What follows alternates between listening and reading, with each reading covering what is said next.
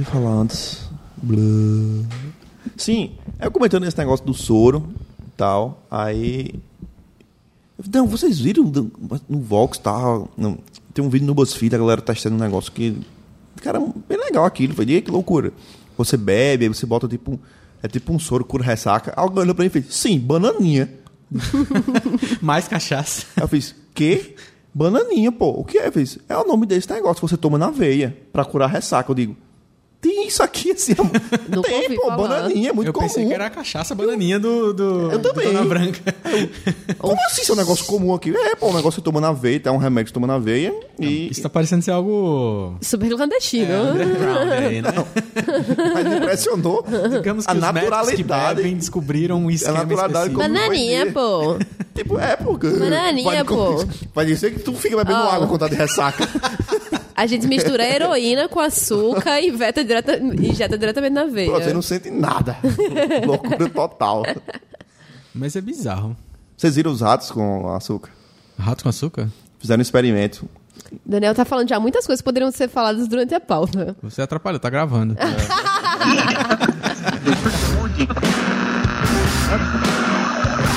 Podcast Diversificado.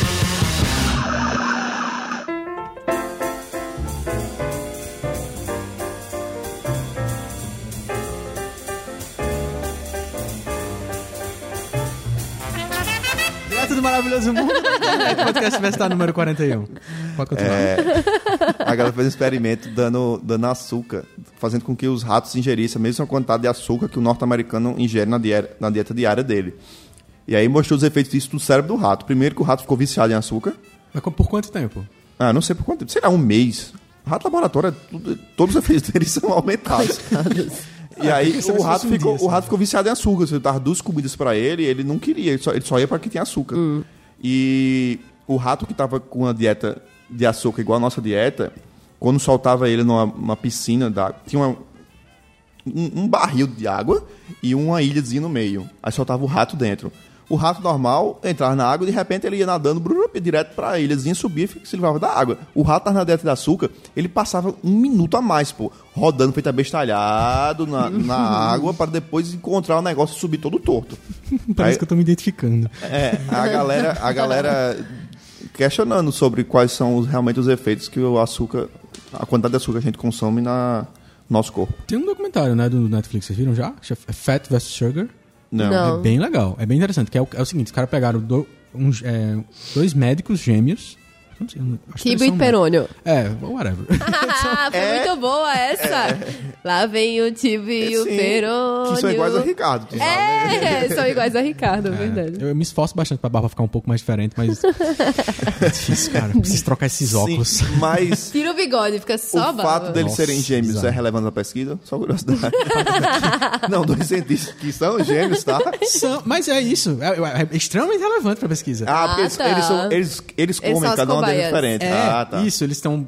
Pessoas que têm teoricamente. eh, Teoricamente não, eu não sei como é que funciona isso, vocês devem saber. Eles são pessoas que têm genes iguais.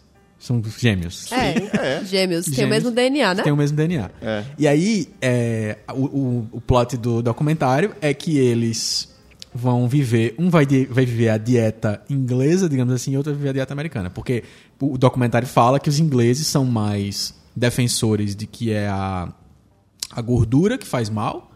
E os americanos são mais. Uma coisa assim. que Os americanos são mais o esquema de que o açúcar é que faz mal. Mas continua sendo quem come mais açúcar, os americanos. É, tipo, é, tipo esse esquema. Eu não, eu não sei bem. Mas aí, enfim, ele mostra essa coisa. É, essa mas tem divisão. isso. As pessoas são contra açúcar e as pessoas são É. contra a gordura. É, tipo O, Como é o nome do, do, do, do cozinheiro? Do chefe? Jamie Oliver. Jamie, Jamie Oliver fez aquela campanha contra o McDonald's, não sei o que, não sei o Eu que acho lá. Jamie Oliver um babaca. Eu queria registrar logo isso Eu acho que você é um babaca. Não, ele é talentoso, mas ele é babaca. É tipo o Não, John não John Mayer é é. massa, mas John é babaca, não, velho. não, É, não. Eu Ele já tá no meu achava ele- coração. eu já Ele achava- chegou aqui falando mal do brigadeiro, Gi, pelo amor de Exatamente. Deus. Ah, minha pessoa- gente. Eu vou chegar lá e vou falar do muffin e do chá. É ruim pra caramba. E aí? Pronto, você fala isso. E Você aí? faz isso, não Tá, se eu, faz. eu, eu comi. Cheguei lá e comi o feijão no café da manhã com linguiça e achei horrível. E falei, isso é muito ruim. Não, mas ele Vão não ficar cozinhou super isso. ofensivos. A mulher fez um brigadeiro pra ele, velho. Ele provou e fez. É, isso aqui é uh, muito básico. Básico é... Foi um negócio que Você falou de que é uma pessoa- sinceridade. essa Oh, não sabia que tinha sido assim, não. Você que é uma pessoa triste que não come brigadeiro, seu otário. É, Sabe por quê? Vo- Foi um dos vídeos de Jujutsu que me conquistou. Ela fazendo brigadeiro na panela dizendo, Jamie Oliver, tô aqui pra você. Ela botando a perna em cima da outra perna e dizendo, é assim que as pessoas ficam na frente do fogão. Eu Quando você sempre fica em- faço isso. É. Um quatro. Um quatro, isso. é, um quatro. Continue. E aí o, o documentário pega os dois e vai dizer assim, em um mês, um vai comer uma dieta totalmente de açúcar e o É. outro vai comer uma dieta totalmente de gordura. Então um Boa sorte pra só eles. come... é, um só come queijo, larararará, o outro só come doce, não sei o que, não sei o que lá. É, o que acontece? Eles vão testando fazer, tipo, exercícios, um, o que é que um tem de resultado Ah. em relação ao outro sobre açúcar e tal. E, surpreendentemente, os resultados comparativos são muito poucos, assim. Os- as, as diferenças em relação a eles são Os dois muito poucas. muito mal. É, todos os dois são começando a se dar mal, é isso. Em algumas situações específicas, algum tipo de atividades específicas, eles. é, um se dá pior do que o outro, mas aí depois tem uma equivalência. A conclusão do documentário é que o excesso das duas coisas faz mal. Mas, entretanto, todavia, pior do que os dois separados é as duas coisas misturadas. Sim, claro. Não, mas veja, mas Entendi. a questão é de como o- as duas coisas misturadas é que são a nossa dieta hoje. Um bolo, por exemplo, é gordura e açúcar. Não- Eles não estão só separados. Porque você pegar só carne, você comer só carne direto, só carne, só carne, você está comendo só gordura direto, digamos assim. Tá. Proteína, Aqui etc vai a minha tal. opinião sem ter visto nada, sem se basear em merda nenhuma. Mas. eu Normal, acho é o que a gente faz geralmente aqui no Eu, podcast. acho, eu acho que é pior, porque é o seguinte: quando você faz uma dieta só de Acho que é açúcar. pior o quê? Não entendi. Não, juntar Misturar. os dois. Ah, mas é porque foi isso que ele disse. Não, não, mas foi isso que ele falou. É pior juntar os Deixa, dois. ela, deixa eu elaborar, pô. Porque eu acho que é pior. É, eu não acho que seja. Porque. Tô querendo dizer o seguinte: eu não acho que seja a simples junção que é ruim. Porque se o cara tava comendo, sei lá. é, vou falar um número fictício aqui só pra ilustrar. Mil gramas de gordura. Um quilo. É, né? Também conhecido como um quilo. Sim, entendi. Como eles conseguem chegar nisso. Mil gramas. Se o cara come um quilo de gordura. Se o cara comia um quilo de. de- Eu ando 100 centímetros. se o cara comia um quilo de, de gordura. Peraí, que falar. O cara, o gêmeo A comia um quilo de gordura por dia. O gêmeo B comia um quilo de açúcar Vamos por chamar dia. de Paola e Paulina. Certo. Gente, tu quer piorar, atrapalhar o processo. Rômulo, Rômulo e Rêmulo. Ou mesmo. É, são Quem- exemplos do quem é direito. E Remo um mamava nas tetas da loba só de gordura. Isso. E o outro Mamava uma teta só de teta açúcar. Só de açúcar. O que acontece? Quando você junta, você não tá juntando, tipo, 500 gramas de, de Mãe, duas gordura. tetas ao mesmo tempo. É. Exatamente. exatamente. ok, as duas tetas ao mesmo tempo, tá. Eu vou falar com números que é mais fácil, pô. Se um cara comia um quilo de gordura na dieta dele por dia, outro comia um quilo de açúcar por dia, Certo. certo? Quando junta, você não... Ele não... Duvido que ele coma 500 gramas de açúcar e 500 gramas de gordura. Não, ele vai comer um quilo de isso, gordura e um quilo de açúcar. Então, o ruim é porque dobra a quantidade. Você não, consegue não diminuir. é porque dobra, não. não É. a como você disse no começo, a sua opinião seria totalmente não embasada no que você como você não viu. Eu acredito Mas nisso, é. cara. Cara, eu acredito nisso. Por favor, não questione minha fé, minha crença. Tu desenvolveu um, um dogma em três segundos de discussão. É assim que dogmas são desenvolvidos, cara. dogmas faz assim. Não, não. A conclusão do documentário é essa, tipo, de que faz mal a mistura dos dois, que é muito pior porque ele potencializa, a mistura potencializa o Mas aí é pior complicado, velho. Porque se você seguir uma dieta só de uma coisa, Dieta é uma merda. qualquer coisinha em excesso vai ser ruim pra você, certo? Sim. E se você excluir totalmente açúcar e gordura da sua dieta. Não, mas não é pra excluir, Pode é pra ser- diminuir só, só isso. Não, conclusão mas é sei lá, essa. que complicado, velho. Não, dieta questão- é ruim porque você tem que fazer pra vida toda. É, exatamente. pior isso. Ruim, ruim. Pior Exato, isso. é todos é não nós já passamos logo. por dietas e eu lembro, todos nós já fomos mais magros. Sim. E não durou mais do que um ano. Mas- porque todo mundo engordou. Mas é que tá. De novo. O que eu vi interessante foi um- um- uma entrevista de uma nutricionista. E e era porque era, a manchete era: Eu não sou a favor de dietas. Eu sou contra dietas. Um nutricionista Tá. dizendo isso. Normal.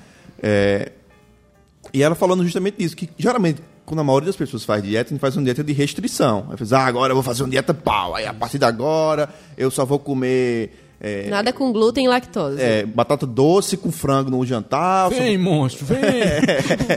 eu só vou comer isso no café da manhã, agora eu vou lanchar. Aí você faz uma dieta de restrição muito punk, pô. Aí o que acontece? Você não cons... Primeiro que você não consegue durar muito tempo com isso. Você dura, sei lá, seis meses no máximo, porque nunca vi ninguém passar mais tempo que isso numa dieta. E ela disse que quando você faz isso, você está privando seu organismo de uma dos alimentos que ele vinha comendo até então. Aí você passa seis meses se privando e seu organismo come, tá começando a se readaptar a essa nova alimentação. Aí quando você volta, você acaba com a dieta, o seu organismo está naquela vibe, não, vamos sugar todo tipo de nutriente possível, porque eu não sei quando a gente vai comer assim novamente. Aí você começa a comer gordura e você engorda mais do que você emagreceu. Tô descrevendo a minha vida, meu. Porque é justamente isso que acontece. Aí ela dizendo que, por exemplo, quando vem adolescente aqui pro meu consultório, eu não proíbo dele do McDonald's. Eu digo, olha, em vez de você, como for comer no McDonald's, em vez de você tomar uma coca, troca a coca por uma água, tá entendendo? Ou ela disse que o melhor que tem é você, aos poucos, ir substituindo itens da sua dieta por alguma outra coisa. Mas, eu- eu- assim, aí a conclusão do documentário era que você, a mistura é extremamente viciante. Bicho, eu não tenho uma vez que eu não vá no Empório Cooks e olhe aquela torta lá e não pense que tem açúcar, tem gordura e eu tô lascado. Basicamente Mas eu vou isso. comer. É, mas eu vou E comer é porque é uma delícia. Puro, puro olho, né? Você olha e faz, caraca, quando, quando tem uma vez que eu fui com, com o Gilado em Empório Cooks, Foi. Aí ela fez, ai meu Deus, tem banoffee? Tem, eu quero. Ela fez, olha, a gente tá com cookie também recheado com chocolate belga. Claro que eu quero. Chegou na metade da torta, cara, eu não quero mais essa torta, não quero esse cookie. Tá bom, devolve. Tem coisa demais na minha frente. Mas E é. eu, eu tinha pedido também um, um cupcake, que eu terminei o cupcake, não dava. Nem conseguia terminar de, de ter acabado o primeiro e tinha um segundo lá me esperando. Eu faço muito. Pequeno. É, eu Como é o faço- nome do negócio de faço cheese? muito a, isso. A torta. A torta de cream cheese? A torta cream cheese, claro. Cheesecake? Cheesecake. Cheesecake. Vocês estão maravilhosos é o, hoje, É o- a representação do, do, da- do Gordura documentário, da gordura e açúcar. Quando você pega Ai, queijo, é mistura com açúcar e, e come. É muito bom. cheesecake. Cara, já é queijo. Você tá botando açúcar. dentro dele, misturando. É. Botando em cima outra coisa doce e embaixo outra coisa salgada. Esse DJ falou cupcake, eu sempre faço essas besteiras. Quando, por exemplo, quando eu saio de noite pra algum canto, aí eu bebo, aí seus, seu julgamento já tá debilitado por conta do que você bebeu. Eu lembro da última vez que a gente saiu, foi pra um barzinho e tal, ficou tomando umas cervejinhas lá, aí, não, vamos na casa de, de fulano tal que ele vai assistir a luta lá, bora. Aí a namorada do meu primo, não, mas antes eu quero passar no Empório Cooks, eu quero comprar uns cupcakes pra mim. Bora. Bem, meu, eu desci. Eu faço, eu quero um desse, um desse e um mini desse. Quero. Aí comi metade de um. Ah. É exatamente isso. Mas é porque lá especificamente também é pra matar, né? Os, os cupcakes são grandes, gente, são bem não, e doces assim- é, e é estupidamente bom, né? É, Você isso nunca que eu ia provou? falar. De todas as docerias que eu já fui, na minha vida não existe cupcake melhor que eu comi até hoje que, que nem esses do Empório Cooks. É, eles são... Essa mensagem não foi patrocinada pelo Empório Cooks, É. mas eu queria que fosse. Um abraço pra Roberto. Olha, não sei Ô, meu amigo. se você tá me ouvindo, eu não- sei se tem isso aí, mas se você nunca provou um cupcake de Nutella com banana ou um de churros, você não sabe o que é bom. As Ou de pessoas são- rocambole. são contra, Meu né? amigo. De rocambole? Esse é E- rocambole. Deixa eu falar. O bolinho dele é aquele bolo inglês, né? Normal de, de rocambole, certo? Sei. O topping dele é cream cheese. Aí tem uma fatia bem fininha, tipo um sashimi de rocambole em cima. em cima. E o recheio dele Goiabada. é de goiabada líquida, assim, ó. Caindo. O a cascata é de, goiabada. Meu É. Deus. Meu amigo. Tem sim. Eu ainda prefiro de churros. É. Ei, mas deixa eu falar, gosto de vocês- churro, mas, né, eu gosto de coisa crocante, Falando- caramelo, doce de leite. Aproveitando o gancho, vocês estavam falando de.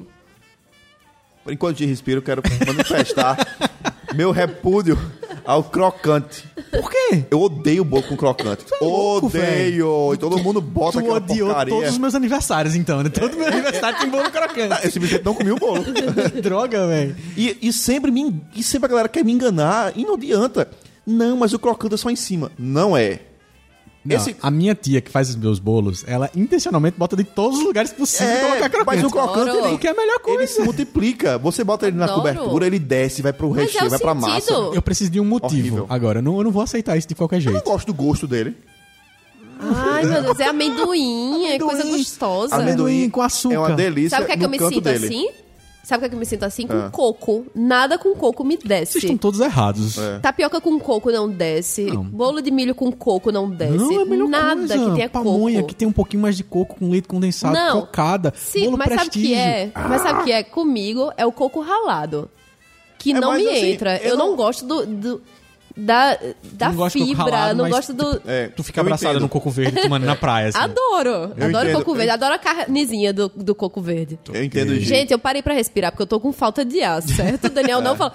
Agora, enquanto a gente respira, eu respiro sempre. Mas agora, eu tô precisando respirar mais profundamente porque eu estou com Não falta de isso ar. como se fosse uma ofensa. É, não, porque eu respiro, Gente, tá? Por favor, né? Me respeitem, eu respiro. Ei, mas eu entendo isso de Gi com o coco, porque assim, A eu minha não, relação tenho, com milho é assim. eu não tenho uma geriza ao coco ralado, mas eu confesso que me incomoda quando você fica mastigando. Por quê? É o porque é igual co- aquelas cocadas molhadinhas. Eu quando você- gosto. quando você começa a mastigar, Go figure, vai entender. É, não, quando quando você minha relação com quando você começa a mastigar a cocada molhadinha, tá uma delícia, mas de repente você suga tudo aquilo e fica um coco seco na sua boca. fibra, véia, É igual, a, chata. é igual a, a, a rolete de cana. É, fica só a Certo. fibrinha. Pra assim. você que não conhece rolete de cana, você pega Mas é assim- um tubo de cana de açúcar, Faz um descasca de- e corta um bocado de rodelinha. Aí você chupa a cana de açúcar. Tá, de preferência, tipo, a plantação que você tem na sua casa de cana-de-açúcar, você pega uma lá hoje e Quando eu, morava, quando eu morava em casa, a gente tinha cana lá plantada. Caramba! Por isso que tu deu essa dica desse jeito. sou super normal ter cana-de-açúcar acessível. né? Estereótipo do nordestino, viu? Agora.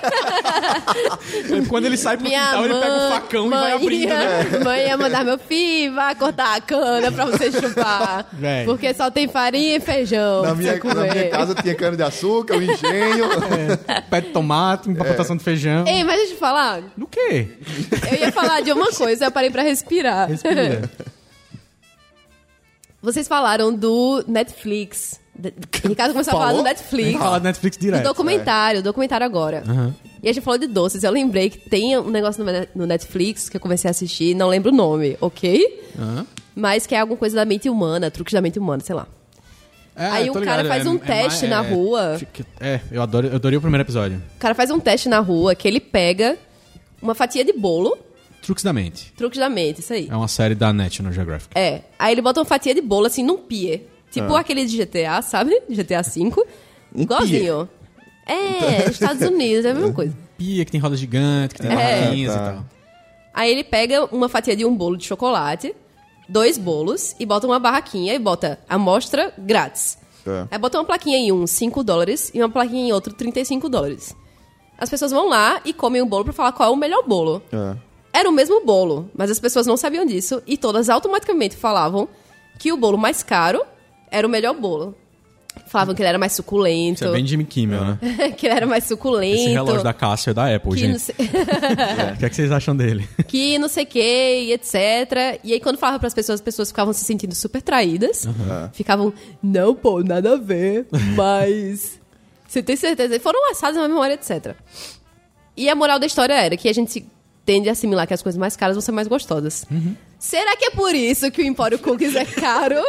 E a Não é gente acha caro. que é o melhor cupcake não, do eu não mundo? acho caro. Oito conto um cupcake? Vá nas outras docerias de uma Doido. pessoa do mesmo estilo. Todas elas são mais caras que o Empório É Cookies. sério? São, Teve uma, uma vez que eu fui lá, eu gastei 40 reais pra pegar cupcake pra mim, minha mãe e minha tia. É, é muita Você, gente isso, sua mãe, cara. É 40 reais, viu, gente? Só Cupcake. cupcake?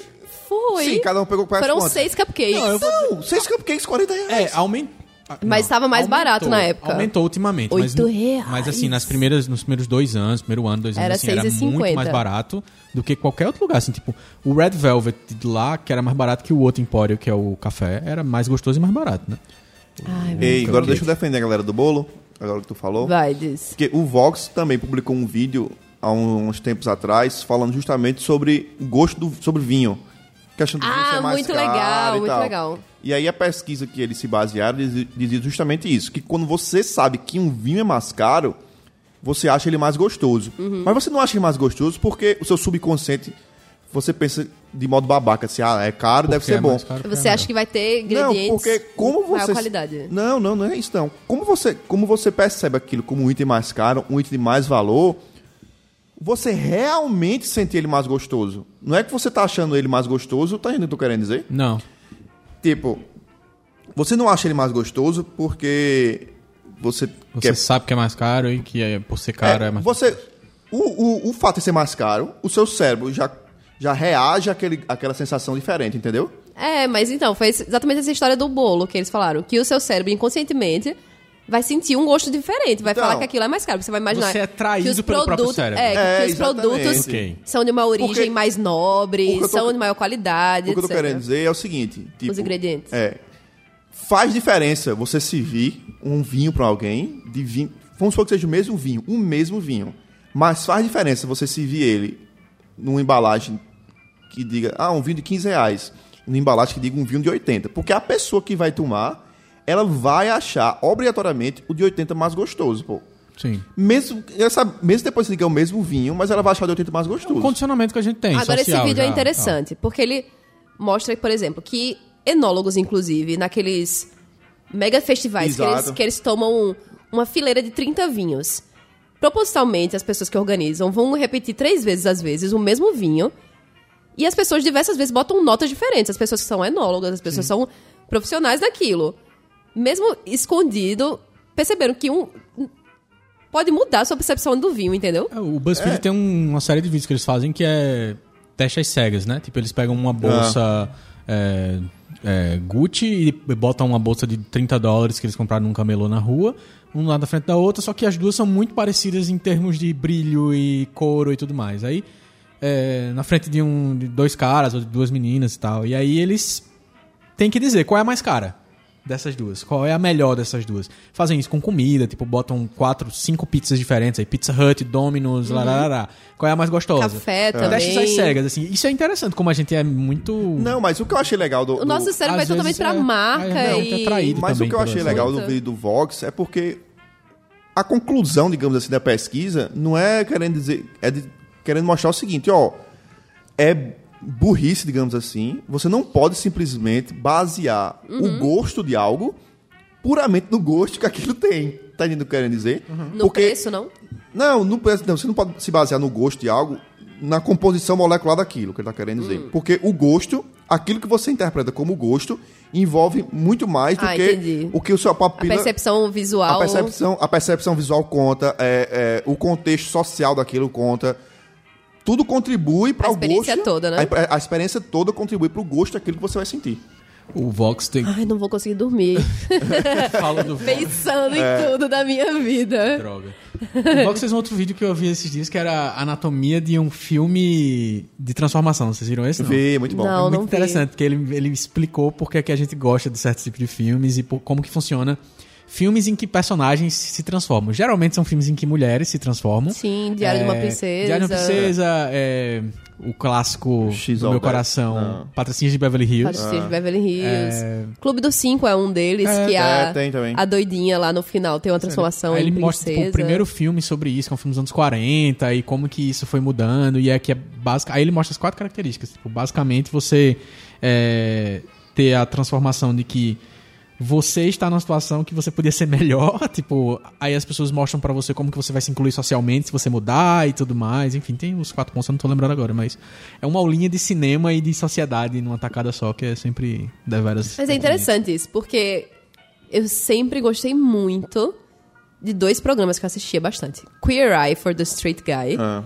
que era um, era um time de cinco Gays. gays. Que pegavam um cara hétero e transformavam ele. Porque a esposa ligava, alguém ligava pedindo socorro. Visualmente. Visualmente, de fazer barba, Não. comprar roupa. O cara chegava lá e saía vamos- gay. Exatamente sobre isso que eu estou falando.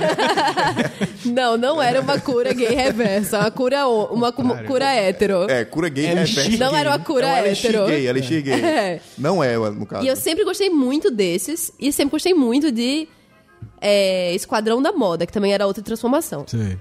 Sempre assistia com minha mãe com minha irmã, a gente ah, adorava ver transformação de cabelo, de não sei o que, e etc. Porque mostrava como a pessoa era, aspas, miserável no começo, como era mal amada, como não se amava, e no final, porque ela mudou de roupa pra agradar outras pessoas, ela ficou melhor. Aí, meu pensamento crítico foi começando a mudar.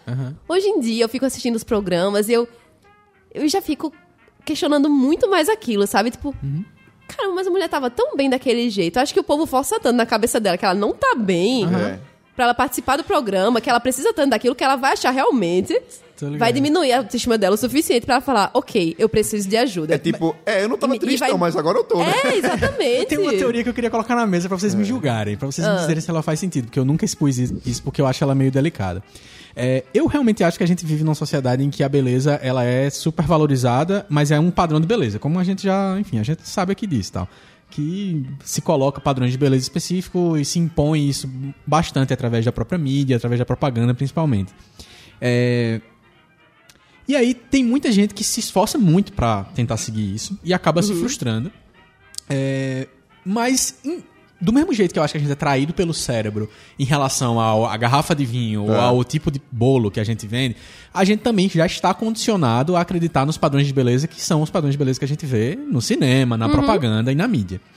É, então, com o tempo, como você mesmo falou, com o tempo eu fui aumentando um senso crítico em relação ao próprio conceito de beleza e fui achando aquele negócio ruim ou negativo de alguma forma. Com o tempo, você mesmo vai criando quais são os seus critérios em relação à beleza. O que é que é beleza pra você? Tipo, beleza pra mim envolve pa- pa- padrões específicos de beleza interior e padrões específicos de beleza que eu admiro fisicamente numa mulher ou num homem assim por diante. Aí um dia eu comecei a perceber pessoas que estavam ao meu redor e até mesmo pessoas da televisão ou da mídia que viviam uma transformação que não era anunciada. Tipo assim, que não era. Tipo. Programa da Xuxa. É. Vamos chamar a mina É, da tipo- plateia e cortar o cabelo dela. É, tipo assim, até amigos, colegas e tal, que viviam uma transformação aleatória e de repente aquela pessoa tava completamente diferente. Mas era uma pessoa que, vamos, aí eu vou jogar todo aqui, ó, aí me julguem, tipo, que era considerada como uma pessoa que não era bonita, que não era bonita, que no grupinho era mais na dela, se vestia teoricamente, né, na- dentro dos padrões, se vestia mal, não sei É. o que e tudo mais. E um dia todo mundo disse: Uau, ela mudou e não sei o quê. Aí eu criei uma teoria, pra mim pelo menos, que foram pessoas que aprenderam a ser bonitas. E mas aí vem o, o ponto específico. Se você ouve essa expressão de cara e você tem como todo preceito de que o conceito Peraí, de beleza Isso é um curso, porque eu tô... tô- é tipo. Tipo, o que é ser bonito? O que é ser bonito? Ah, ser bonito é ser de jelly beating. Não, não é isso que eu tô falando. É pessoas que aprenderam é a ser bonitas no sentido de beleza interior, de acreditar no que tem como beleza delas e de começar, aí vem a segunda parte, que é explorar, entre aspas, os seus aspectos específicos físicos que fazem dela mais bonita. Então, assim, pessoas que eu acompanhei a adolescência e, tipo, eram pessoas que não estavam nem aí pra se vestir, pra o jeito de se vestir, no sentido de. Não é nem aí, nem aí como se fosse desleixada, mas nem aí pra seguir os padrões e tal. E quando foi numa certa altura da vida, de repente, com seus vinte e tantos anos, tá lá, toda maquiada, tá com cabelo diferente e tá. É, ah, tu tá rindo de um jeito cu- curioso. que eu, tô me- eu não sei se eu tô me sentindo julgado ou se tá se não, identificando. não, não, Não, ela tá se identificando. É, Ela, tá, ela tá achando até agora que você tá falando dela. é, não. Porque eu conheço Giovana. Não, não. Eu conheço Giovana três, quatro, quatro anos pra cá? Três anos pra cá? Faz um tempo, 2011. É. Mas eu não sei, eu tenho a impressão de que às vezes essa história de- dessa beleza que transforma, às vezes é uma parada que rola muito mais interior primeiro. Com certeza. E depois é um exterior e que. Eu acho que é uma questão de. Claro, quando não é alguém de televisão e etc. Mas é uma questão de aceitação interior. Começa tudo por aí. Tipo, eu penso logo na minha transição capilar, que, que eu já falei várias vezes, que não é uma mera. Tu tem um post no Medium sobre isso, né? É, fez. que não é uma mera. Alisei meu cabelo por muitos anos e agora resolvi ter cabelo cacheado, porque é moda. Não, não é assim. É uma mudança extrema, porque passa um processo psicológico muito tenso de você, literalmente, se ir deixando sua raiz aparecer de novo. Raiz que eu digo mesmo, suas raízes é, genéticas. Genéticas, isso. E raízes capilares, claro, tava subentendido. Mas. E você, você passa a soltar feromônios, aspas, não é essa palavra.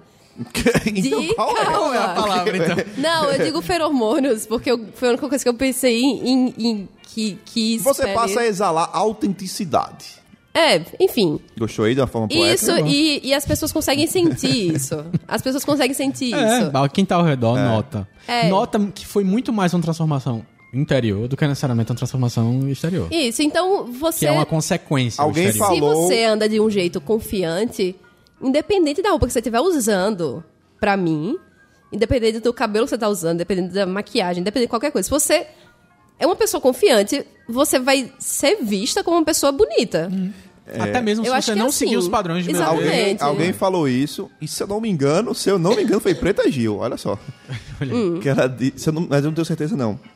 É que. Admita que você segue ela no Twitter e no Instagram. Não, eu não sigo, não. Snapchat. A então. partir do momento que você se acha bonita, tipo, 10 pessoas ao seu redor começam a lhe achar bonita também. O que no caso dela tá. Se foi ela que disse, é verdade. É, faz todo sentido. Ela é uma outra pessoa que, pra mim, com todas as piadas toscas que fazem a respeito dela e tudo mais, ela é um exemplo disso, assim. Ela Dá acredita muito valor. nela. É. Hã? Dou muito valor. É, ela acredita nela e lasque-se, velho. Quem não acha, quem não gosta disso e o que for. Agora, vamos para uma opinião realmente polêmica. Realmente polêmica! Porque a gente falou a questão do- da transição capilar dela, de, de você se aceitar como você é, que você automaticamente passa a ficar mais bonito e tal. Mas, por outro lado, eu vejo também um movimento crescente em campanhas e tudo mais e tal. E eu digo isso como alguém que faz parte disso. Da galera querer meio que validar a gordura. Tipo, do mesmo jeito que existe o, o exagero de um lado, que é você botar aquele modelo de pessoa magra e ficar também enaltecendo a magreza. E também tem gente que fica, qualquer dobrinha a galera já demoniza. Aí também, ob- obviamente, não precisa nem dizer como isso é bizarro. Mas também eu vejo, principalmente em sites gringos e tal, campanhas gringos, você vê muito aquela galera que é tipo, modelo plus size. E a galera, não, ela, ela é bonita no, no próprio corpo dela, não sei o quê. Tipo, beleza. Mas não tá saudável, tá ligado? Mas aí que tá. A gente, tipo, a gente vai dizer que é. Tipo, tem como achar. A gente automaticamente associa beleza à saúde também. É, mas é um pouco. Mas eu- o que te eu faz achar que uma tá pessoa- dizer, mas... Não, eu Uma digo isso que porque eu sou. vê- Quem tá me ouvindo, eu sou gordo, tá? Então eu Ah. posso falar. Tá, você é uma pessoa gorda, aspas, você Aham. não é gordo, É. que é saudável, porque você malha, você consegue. Sim, mas eu tô malhando uma- já pra deixar de ser, eu ser menos Não, gordo. não, você malha e vai comer cupcake depois. É, também, né? mas é minha recompensa pelo exercício que eu fiz. Porque afinal É, somos todos o ratinhos que que- rodando na máquina do. É, da o que é que te faz achar que toda pessoa gorda que você vê vai ser. Não, pô, não é não toda- vai ser saudável. Não é, toda, não, é- não é toda pessoa gorda, mas tipo, tipo, começou o movimento. Pra mim, co- começou uma campanha, desde as áureas épocas da Dove, começou uma campanha hiper saudável, porque sempre existia essa supervalorização da magreza, digamos assim. E aí, depois começaram a vir mulheres com corpo de mulher de verdade, com corpo de gente de verdade, e a galera dizendo, ó, gente de verdade, um corpo é assim, você tem uma gordura aqui, você tem uma dobra aqui, você tem um, um, um braço flácido ali, beleza, no- um joia, tipo, existem milhares de pessoas bonitas, eu, inclusive, particularmente, é, prefiro muito mais um- um- acho muito mais bonito um corpo mais normal, digamos assim, do que aquele corpo super escultural, aquela. Mas aí também tá começando a partir de um pressuposto que tá chegando num nível também de, de tamanho, de gordura, assim, que, já, que não tem como ser saudável, que é impossível ser saudável. Mas a questão não é ser saudável. A questão é. Tem pessoas que têm dificuldade em emagrecer, tem pessoas que não. que não escolheram ser daquele jeito, tem pessoas que têm problemas psicológicos, tem pessoas que simplesmente gostam muito de comer Sim. e que aquela pessoa não deve ser. Não deve sofrer aos olhos de outras pessoas por causa daquilo. Ela não. Não. Ela não É. pode andar na rua usando, por exemplo, o BuzzFeed fez um post que era mulheres plus size usando aqueles top croppeds, Ah. que é mostrando a barriga.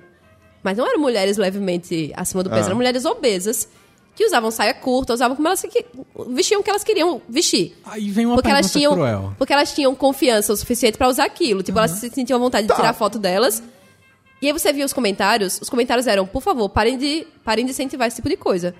Como se mostrar uma pessoa gorda, mostrar uma foto de uma pessoa gorda Certo. feliz, fosse incentivar as outras pessoas a engordar. Não, aí a gente tem duas. Pra mim, eu faço duas diferenciações aí.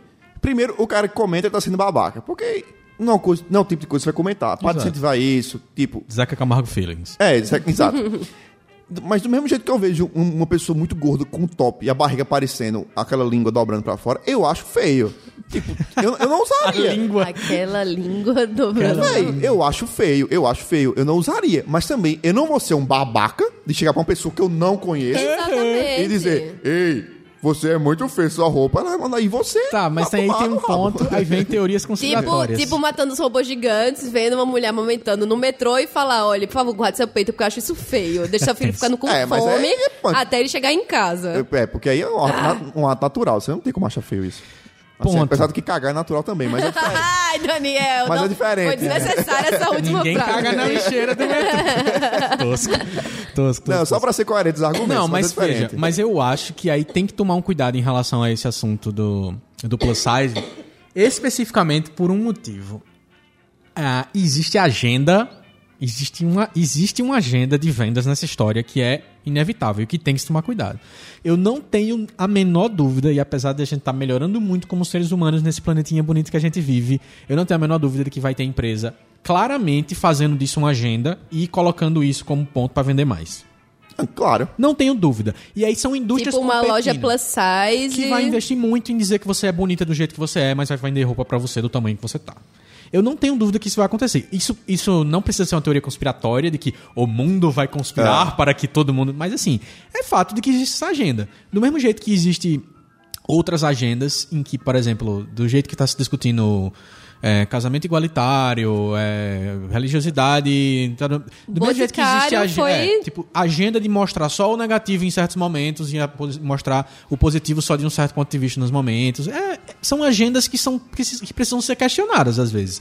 É, a gente começou a falar disso por causa do filme, não foi que eu falei? Do vídeo do Vox. do- Esquece do que.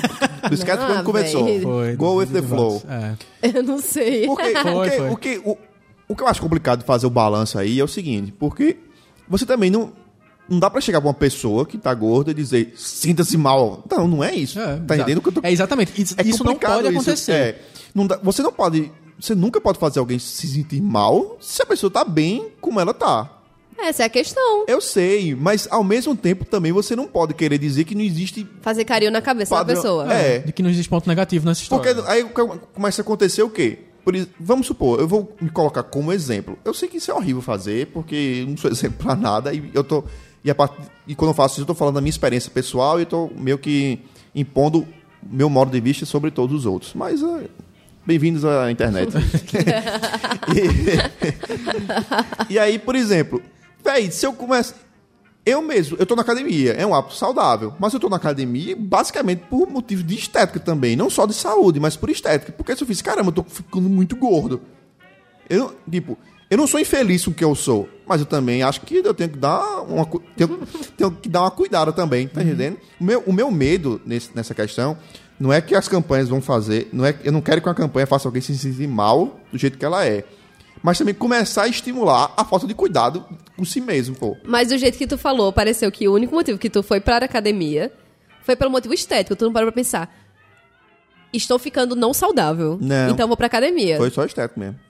Pois é. Revelação meu, de podcast. o meu motivo foi, cara, eu quero continuar comendo cupcake, quero continuar comendo doce. Se eu continuar comendo do jeito que eu tô agora, eu vou explodir. Vai ficar. Pronto, você não pensou na, na Mas sua isso já saúde. é uma preocupação de saúde. Não, tá, tudo bem. Então Vou é uma explodir. preocupação de saúde. Se explodir, se você explodir, você perdeu a saúde logo, então é uma preocupação Aí de eu saúde. entrei meio que pra dar uma balanceada, né? Foi isso. É isso aí. Tu malha, malha.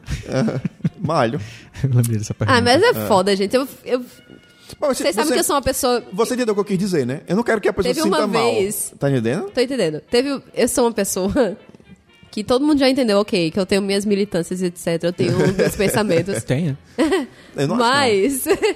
mas. Tem umas coisas que são tão fodas, velho, que eu tento des- desvirtuar meu pensamento. Teve uma vez que eu abri meu coração pra Daniel falando sobre peso. E Daniel até comentou, tu lembra disso? Lembro- no Facebook? Eu não lembro o que eu comentei exatamente. Não, mas- sei lá, Daniel falou, ok, abri a caixa de Pandora, lá Ah, eu, eu veio... comentei alguma coisa, tipo, eu pensei, não, deixa eu compartilhar um negócio contigo.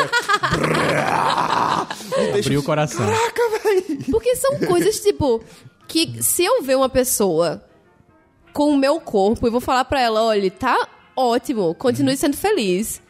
Só que eu, me olhando no espelho, eu não vou sentir da mesma forma. A gente se cobra muito. A gente se cobra muito, isso é um saco, véi. É, mas também tá... Será que não tem uma pegada egoísta nessa cobrança? Tipo, se eu, vi, se eu visse alguém do meu biotipo parecido comigo, eu falei, não, cara, tá de boa. Mas quando é com a gente, faz, não, mas eu preciso ser melhor que aquela pessoa. What? Não é não? Como é, cara?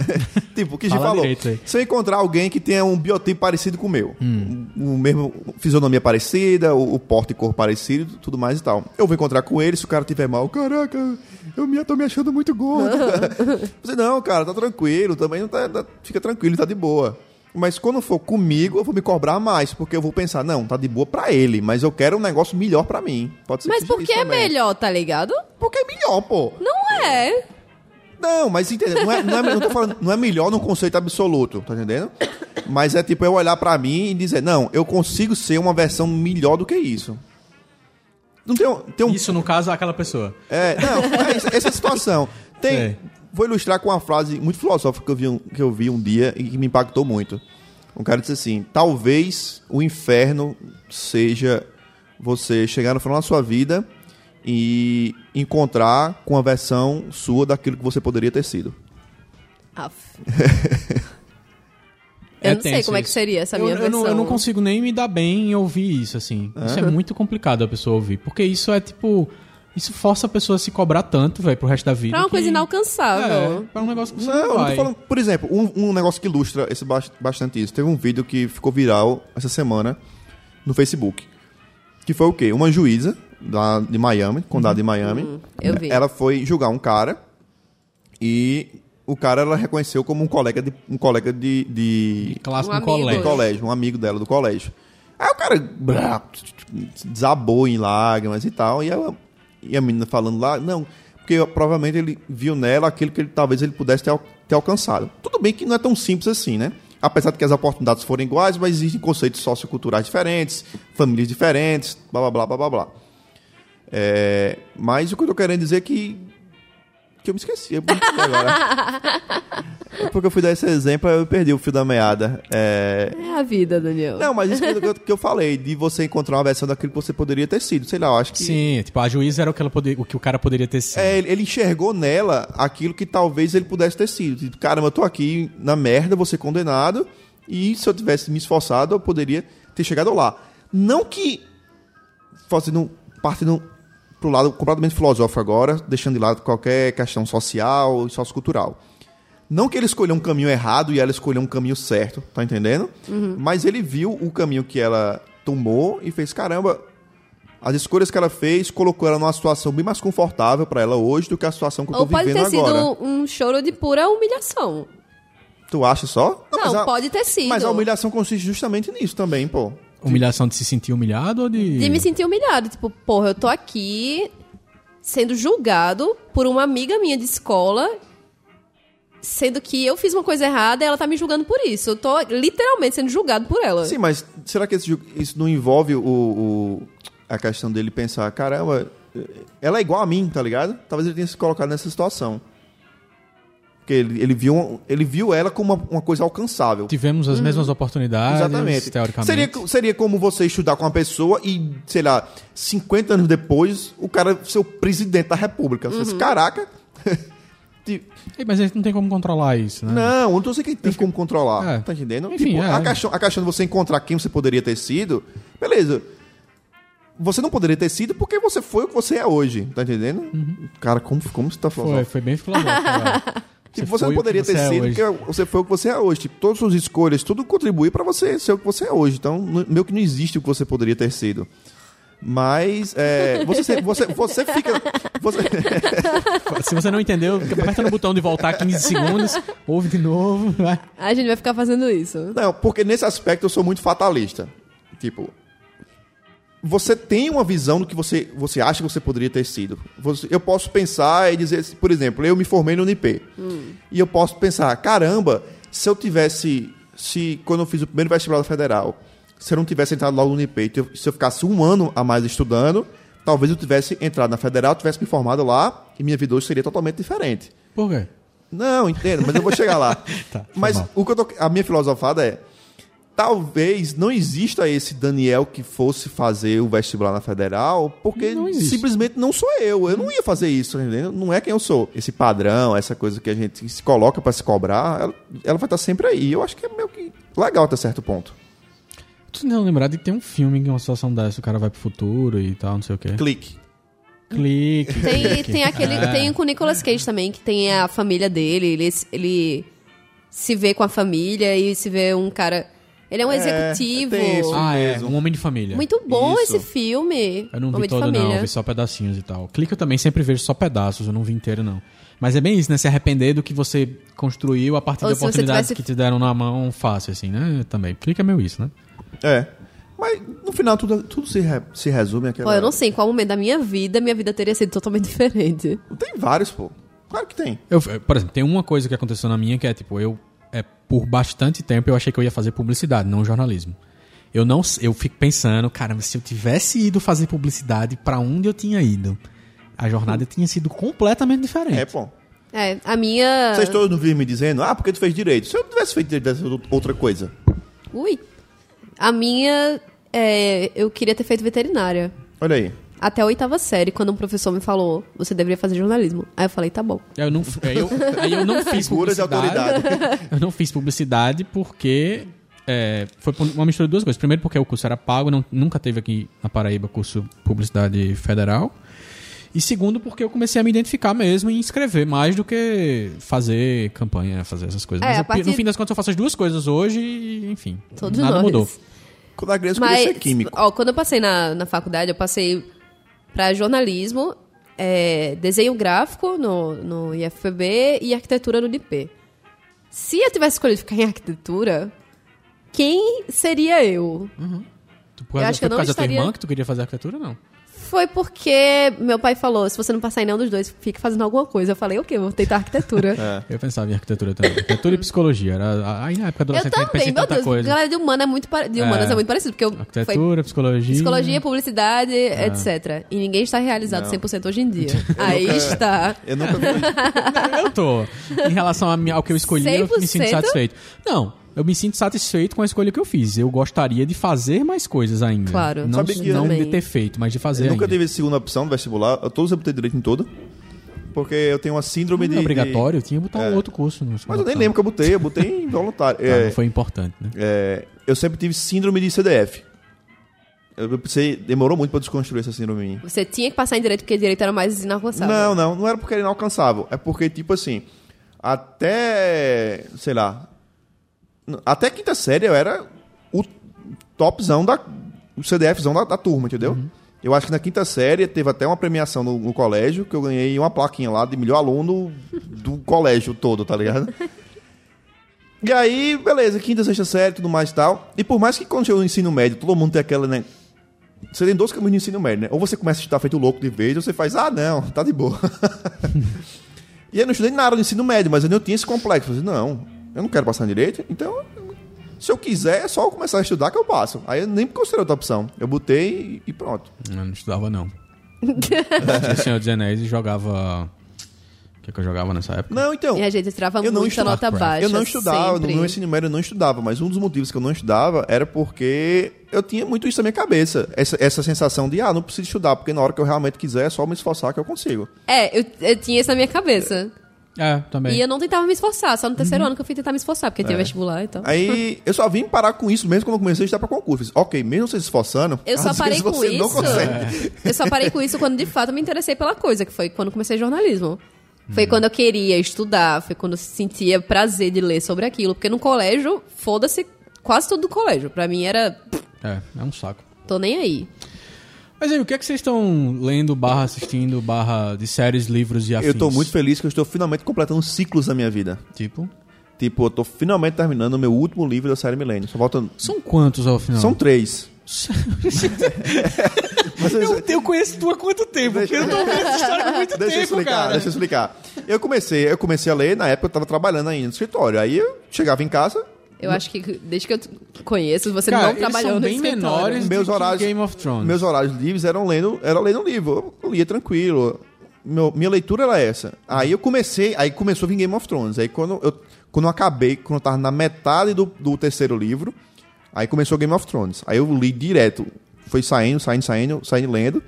Aí eu li cinco de Game of Thrones. Aí o livro ficou encostado lá, o terceiro. Tu já terminou, então. Tudo que saiu de quê? Game of Thrones. Já. Aí o terceiro tinha ficado encostado lá. Aí eu, caramba, velho, esse livro tá aqui há três anos e eu não, não terminei ele ainda e tal.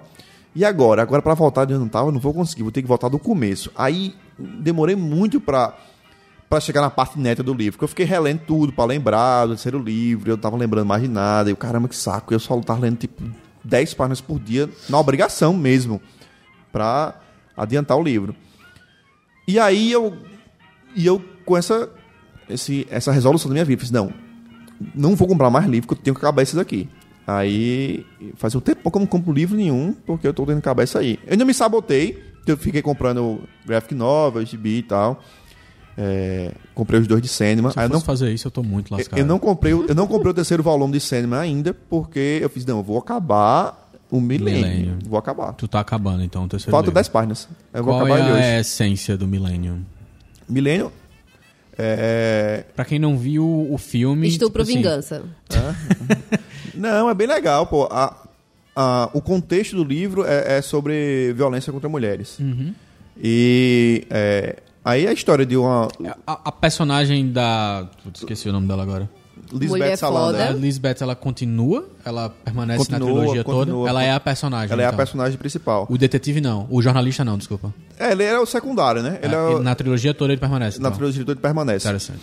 E aí, talvez um dos motivos que eu achei o terceiro livro talvez tenha demorado um pouco menos é porque meio que ela dá uma sumida no terceiro livro, porque ela não, não vou contar, vou dar spoiler. Sim. Mas ela meio que dá uma sumida no terceiro livro e aí passa um tempão no terceiro livro dando muito enfoque nos outros personagens ao redor, fazendo coisas pra tentar ajudar ela que tá numa situação difícil.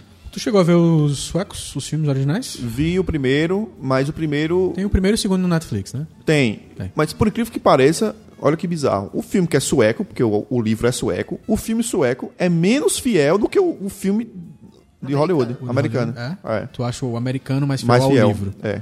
É, eu já vi falar de gente que gosta mais do sueco, dos filmes originais. É, é, o cara fala isso Gente que porque- gosta ok, acha que é a mesma coisa, É. e gente que... Geralmente, quando o cara acha que o, o sueco é melhor, porque o cara também tem birra com Hollywood. Ah, não, porque tem um americano enlatado. Geralmente, talvez. Mas tu tá terminando Millennium. Tô, não, eu vou terminar ele hoje, pra ser mais preciso. Aí quando acabar ele, eu vou, eu vou terminar de ler rapidamente aquele que fez o review no Catavento, As Controvérsias de Jesus, que também é bem rapidinho, letra grande, você também Sim. lê rápido. E... Letras grandes, figurinhas. É porque o Milênio é letra pequenininha. Aquela Jô Soares, né? edição, edição pocket book dele. Ele é bem compacto e letra pequenininha. Os livros de Jô Soares, vocês já perceberam que eles eram intencionalmente diagramados para ser parecidos com o autor? Eles são livros gordinhos, mas eles não têm motivo para ser gordinho. Ah. Os livros de Jô Soares, eles têm a folha grossa e a letra grande, o espaçamento 2 ainda. não precisa, estão É gastando dinheiro. acadêmico. É tipo desnecessário então. Aí, pronto, o que eu tenho pra ler agora, de- que vou acabar hoje, Milênio, o que eu tenho pra ler, essas controvérsias de Jesus que vou terminar, e o, o que eu ganhei no aniversário, que foram as 100 melhores Contos crônicas, eu acho. brasileiros, Brasileiras. do século XX. É, do século XX, exatamente. São Tá. esses dois pra ler. Tu, tá tu falou que tava triste porque tava vendo Orange is the New Black, décimo episódio. Acabou, foi? Não, não vi o, décimo? o- Não, não, não. não. É porque o décimo tem uma Você tá falando cena... da terceira temporada? É. Hum, Tu viu já? vi. Todos? Pronto. O décimo episódio tem uma cena com a personagem que era até meio ruinzinha, mas aí mostra o contexto dela e acaba... Ruinzinha de qualidade de personagem? Não, ou- ruinzinha de personalidade. De ser ruim. De ser ruim. Mas aí mostra a história dela e tal, o que ela passou. Tu não assiste, né? Não. Eu posso falar? É a Jennifer. Não, a Doggett. Então, Ah, tá. é Jennifer Doggett. Vocês assistem a mesma série? Só pra saber. Ai, muita dó. Vai rolar um pequeno spoiler agora, tá? Bom, eu, não- eu não ligo, eu ligo pra o ouvinte. Não, para o ouvinte. só. Só pra Pula avisar. 30 segundos aí, ouvinte. É. Porque mostra que ela sempre. Ela, é- Ela não foi ensinada pela mãe Ela foi ensinada pela mãe que sexo era uma moeda de troca, entendeu? Que ela não devia sentir prazer que naquilo. a mulher deveria, tinha a obrigação de dar aquilo pro homem, Exatamente. independente do sentimento dela. Aí, por exemplo, eu tava lá numa festa lá dos caipiras lá. E aí o cara chegava com a- um pack de cerveja, eu acho. Ou a Mountain Dew, sei lá. E dava pra ela. Aí ela disse, ah, tá bom, bora ali. Aí ia e, e dava pro cara, porque o cara deu um negócio pra ela. Desse jeito. Isso. E aí o- ela conhece um cara, aí esse cara que ela conhece, o cara começa a gostar realmente dela. E aí começa a ter um relacionamento com ela e começa a, a, a meio que mostrar pra ela que sexo pode ser prazeroso pra ela também. E aí ela meio que se apaixona pro cara, mas aí o cara tem que ir embora porque o, o pai do cara Ah, viaja. Mas, mas deixa eu falar de uma coisa que dá. Você percebe bem como era a, a adolescência dela. Quando eles estão no quarto namorando. E ele bota um filme pornô lá, É. passando. E ela fica, ai, mas que nojento. Porque, É. tipo, nada daquilo era normal pra ela. Pra ela era. Ela se. Ficar de quatro e pronto. Acabou. E aí o cara vai lá e começa a pegar no peito dela, começa Vai estimular ela. a estimular e ela fica, ai não, para, que nojento, ai não, Uhum. mas isso não é... E ela, tipo, já tinha feito sexo milhares de vezes. Entendi. Mas aquilo não era uma coisa normal pra ela. Dela, do cara querer fazer com que ela sentisse, sentisse Aí ela, ela começou a se apaixonar por esse cara, mas o cara tem que ir embora. No mesmo dia o cara vai embora, o cara meio, o outro cara numa festa lá meio que estupra ela. Meio que estupra não, velho. Não, estupra, é porque eu, quis, eu, eu não quis usar a palavra forte, não. estupra? Como assim? O cara chega no banheiro, ela fala, sai daqui, ele não. É, estupra não, ela. é, não, é, foi, foi só um vício de linguagem, tá, gente? Desculpa. aí, aí mostra como, é tipo, e a, a própria cara dela mostra assim, ah, não, tudo aquilo que eu tava construindo foi por água abaixo. E aí depois volta pro presente e ela começa a se envolver com um cara lá, um, Ela é uma das presidiárias. um especial, começa a se envolver com um guarda lá e o guarda começa a, a falar com ela, brincar com ela. E ela meio que começa. E, e aí tem uma hora que ela tá no caminhão, aí o cara faz. é, ela faz, ah, sabe o que eu queria tomar agora? Sorvete. Ah, tá bom, a gente pode parar pra tomar sorvete então. Que é meio que quebrar a regra, parar o, o, o furgão que ela dirige. Elas dirigem no, na série. Pra ela tomar sorvete. Aí quando ele fala isso, ela começa a fazer massagem no ombro dele. Aí ele faz, não, não não precisa disso. Se você quer tomar sorvete, a gente para pra tomar sorvete. Você não precisa me dar nada em troca. Aí você pensa, pô, caramba, o cara vai ser um cara legal com ela. Aí beleza. Aí ela, ela começa a receder todo esse... O que era só um spoiler virou a contagem do episódio inteiro. Não, é né? porque, é, porque eu tenho que mostrar meu sentimento. Ah. E aí você percebe que ela tá meio que reacendendo tudo aquilo que ela tem perdido. Essa, essa, a própria valorização dela como mulher, como alguém digna de, de ser amada por alguém. De alguém gostar dela, né? Que- e aí, beleza, você começa tudo e de repente dá uma, uma porra louquice no cara, o cara fica puto, o cara vai estuprar ela também, pô. E aí termina o episódio assim, é, a cara dela deitada no banco, tipo, o movimento do cara estuprando ela e, tipo, o olhar dela meio que você vê... Apagado. pe- apagado, perdendo o brilho totalmente de novo. É, caramba, assim, eu fiquei, caraca, velho, é muito triste isso, putz grila. É, bem Você, triste. você vê uma pessoa sendo totalmente desum... Tipo, além do fato do estupro ser algo realmente horrível de se assistir, mas além do estupro tem também assiste o momento o de- momento que ela tá novamente se desumanizando, pô. Aí, tipo, eu vi, acabou isso de noite, eu dormi. Caraca, velho, eu não vou dormir agora não, eu tô muito triste, vai tá muito pesado pra dormir agora depois disso. Essa temporada foi muito boa, assim, da- de mostrar a história da- das personagens. Eu Tem- tava ouvindo opiniões de que a temporada não tava tão boa assim. Como é que. Ah, eu gostei Não, bastante. eu acho que tem assim. Eu acho que tem, tem histórias, tem momentos muito bons, porque mostra alguns personagens, você vê os insights, ele aborda temas de, maneiras, de maneira bem legal, tá entendendo? A conversa dos personagens, eu acho muito bom. Mas a temporada como um todo, coesa, eu realmente tô achando meio fraca, porque a, a própria personagem principal, a Piper, tá meio que. Eu tô achando tudo muito perdido na história dela, tá muito, muito solto. Eles focaram mais em contar a história dos- das outras É, personagens. então, ficou como se fosse um, um, um compilado de spin-offs, tá ligado? Tá contando um bocado de história de todo mundo ao redor, mas É. a trama principal não tá evoluindo muito. Aí ficou meio Sim. paradão isso aí. Pode crer. Até porque também se você Ei, pensar... mas aquela mulher que entrou tatuadona é muito gata, velho. Qual é o nome dela? É Ruby... Ai, não lembro. É uma australiana. O BuzzFeed, Meu amigo. o BuzzFeed falou um negócio que ele... Que, é, que vai ter que mulher concordar. apaixonante da bexiga. O, o BuzzFeed falou, não, vamos, todo mundo, vamos todos combinar que fulano de tal conseguiu um feito de ser 100% sexo para homens e para mulheres. Exatamente. E não para mulheres homossexuais, para mulheres héteros. Exatamente. Porque ela tem uma feição meio andrógena. Ela é muito andrógena. E aí, tem como você olhar para ela e interpretar, caramba, que... Um homem bonito. Ela tem um clipe, inclusive. que ela, é- se, ela se desmaquiando e esse- tal. É, ela começa com uma peruca loira e vai tirando É. a peruca, vai tirando a maquiagem, vai apagando o, a base que esconde as tatuagens. Isso. Até que ela coloca um cinto com um pênis falso, se veste de homem e vai pra frente da câmera e começa a falar um monte de Isso coisa. é um clipe musical? Ela é cantora. Ah, Ei, a- tá. vocês estão acompanhando essas séries mais novas do Netflix? Pra ser mais exato, Orange is the New Black e Sense8? Sense8 não assisti ainda. Eu não vejo Orange is the New Black, como já, todo mundo já sabe. Aham. Sense8 eu vi o primeiro episódio, não me encantou não. Eu achei algumas coisas legais, mas não foi É. suficiente pra me prender não. Mas eu, Eu tô eu queria ab- perguntar, é, absorto em Hannibal. o Netflix... eu Ainda não sei se, assistir os. o- Eu tenho uma coisa pra falar específica sobre Tá. Hannibal. Eu não sei se o Netflix fazia isso antes, eu não tinha percebido, mas tipo, vocês estão achando que ele tá com uma pegada, às vezes, muito HBO, de ser muito gráfico em algumas coisas? Não. Não, Porque, por exemplo, tem uma, uma, uma- eu não tô lembrado agora exatamente. É porque, tipo assim, por exemplo... Não, porque, assim, É, como é o nome da série? House of Cards não tem muita coisa muito gráfica, nem de violência, nem de, É, de, de sexo. porque, É, tipo, é, eu não tô querendo ser...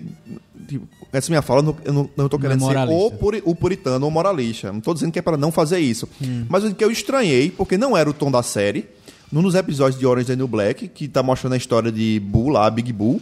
Aí tem uma hora que ela tá com uma mulher na cama e a mulher tá montada em cima dela e ela solta. E o take é ela deitada, Com o pênis. deitada assim, com um, um, um, um pênis, um cinto com pênis de borracha, todo pra cima assim, eretão. Tipo, tipo, "Ah, a gente não vai mostrar um pinto ereto, mas vai mostrar um pinto de borracha ereto aqui pra cima de você. Mis- Tipo, não é que eu fiquei chocado e, ah, meu Deus, os bons costumes.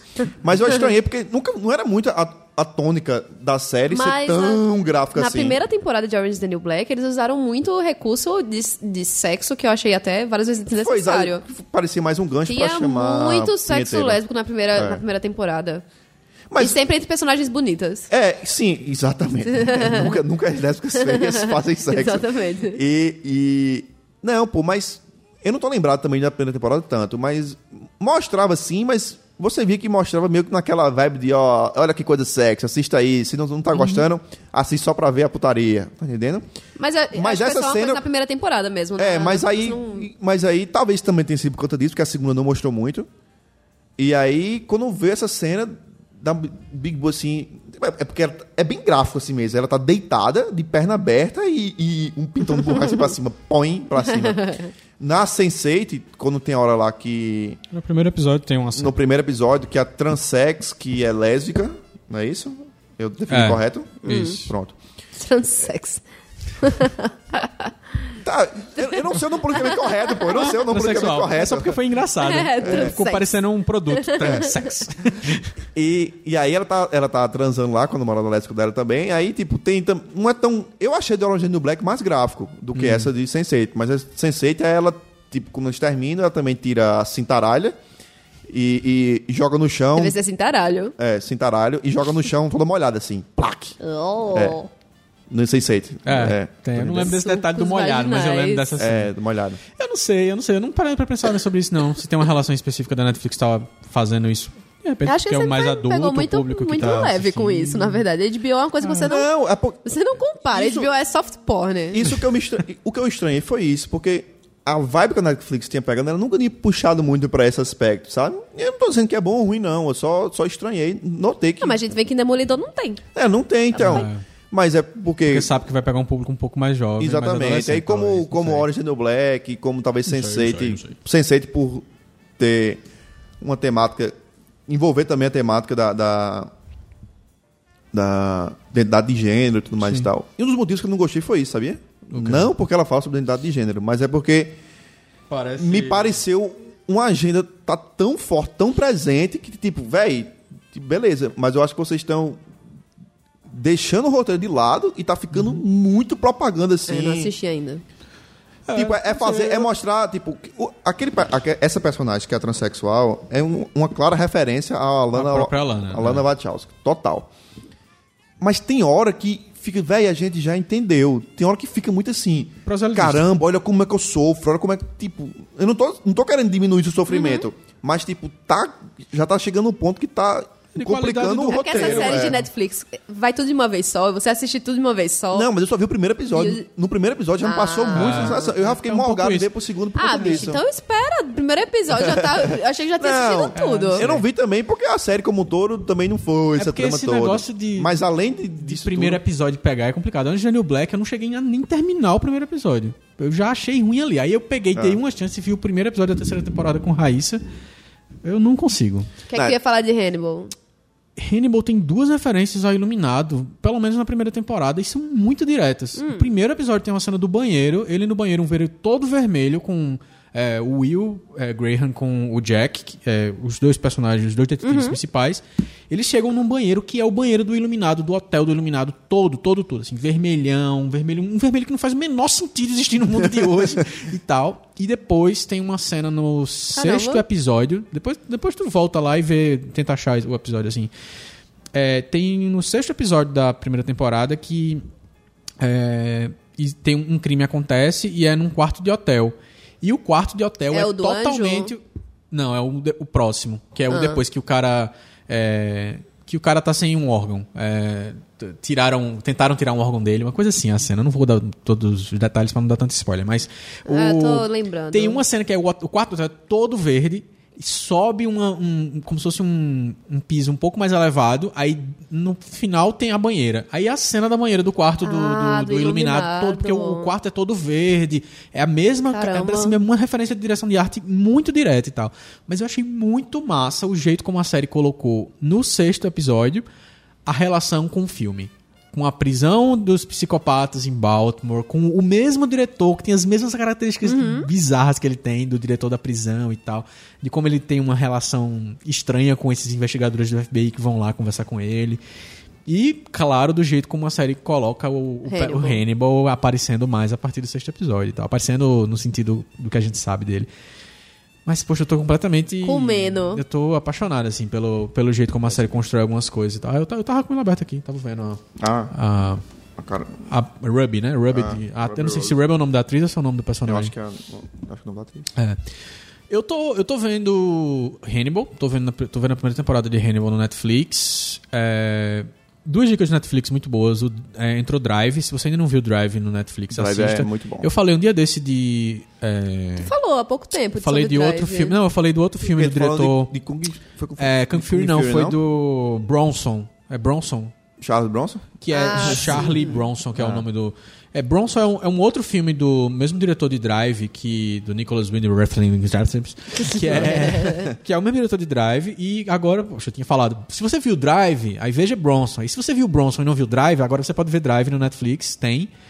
Recomendo muito, eu até testei pra ver como é que tava a qualidade da imagem, porque tem muito take noturno, eu gosto de ver como é que tá a qualidade da fotografia. O áudio tá meio estranho, o áudio tá meio baixo e tal, mas vale a pena ver. E outro filme também que chegou no Netflix que é excelente é O Dia Antes do Fim, que é um filme do diretor J.C. Chandler. É um filme que tem o Kevin Spacey, é, Demi Moore, Jamie, Jamie Irons, Paul Bettany. E conta a história de uma empresa que cuida de bolsa de valores, só que na crise de 2008 dos Estados Unidos. É um filme basicamente sobre economia, mas extremamente tenso. Assim, você fica, meu Deus, o mundo vai explodir a qualquer momento. e, mas é explodir como se fosse o mundo fosse acabar. Ele consegue construir a edição do filme, as cenas, a tensão dos personagens e tal, naquela situação de crise financeira, de um jeito como se o mundo fosse acabar no dia seguinte mesmo. Assim. É tanto que o nome do filme, é, em inglês, não é o dia do filme. Em inglês é Margin Call, que é, enfim, não faz muito sentido relacionado ao título que daria em português. Mas é bom esse título em português, não é ruim não. E eu tô lendo, eu, eu dei semana passada a dica do Na Prateleira do A Estrada, que eu tô, tô lendo também, mas eu, eu tô lendo uma outra coisa que eu comprei agora, que é um, um livro, um livro que falaram bastante ano passado, que é o 1Q84, do Haruki Murakami, que é um autor japonês que está sendo super aclamado agora por causa dessa trilogia, que é uma referência, 1Q84 é como se fosse 1984, que é o ano em que o livro se passa e que é uma referência ao, ao livro do George Orwell. É, eu ainda tô basicamente no começo, ainda mais considerando que é uma trilogia, é, mas é, é bem bom, assim, o livro. Ele tem uma... Ele tem uma escrita muito simples até, assim. Você acha, fica esperando... Caramba, eu tava esperando como se fosse uma coisa super rebuscada. Não como se fosse difícil, mas rebuscada, trabalhada e tal. E é uma, uma, uma leitura simples, mas uma história de uma mulher que é... é, que ela é como se fosse uma mercenária. é, só que é uma mercenária urbana, contemporânea e que é, mata por porque, enfim, pagam ela pra matar, mas ela tem um jeito peculiar lá de matar e que envolve muito o jeito como a, a narrativa é contada. E em paralelo se conta outra história de um cara que é um ghostwriter que revisa livros e tudo mais e é chamado pra reescrever um livro, só que a pessoa que escreveu esse livro tem apenas 17 anos de idade e ela é super estranha, essa pessoa, essa menina. ela Se você escrever um livro com 17 anos de idade, É, já é o é primeiro bastante indicativo coisa. pra você ser escreveu um estranho. romance e tal, e os caras falam, pô, esse livro é muito. Esse livro é muito mal escrito, mas ele tem uma história muito boa, então a gente precisa É. reescrever esse livro. Então vamos nos encontrar com essa menina. Quando ele se encontra com a menina, a menina é como se fosse um robô, assim, ela tem características de, de frieza, de indiferença e tal. É bem. Bem estranho, mas eu acho interessante pelo fato de ser um japonês escrevendo. Eu nunca li nada de um japonês ler, né? Eu já vi muito filme de japonês, Eu tal, não mas- li nada desse livro e eu vou japonês. chutar, vou chutar o final. Essa menina é assassina.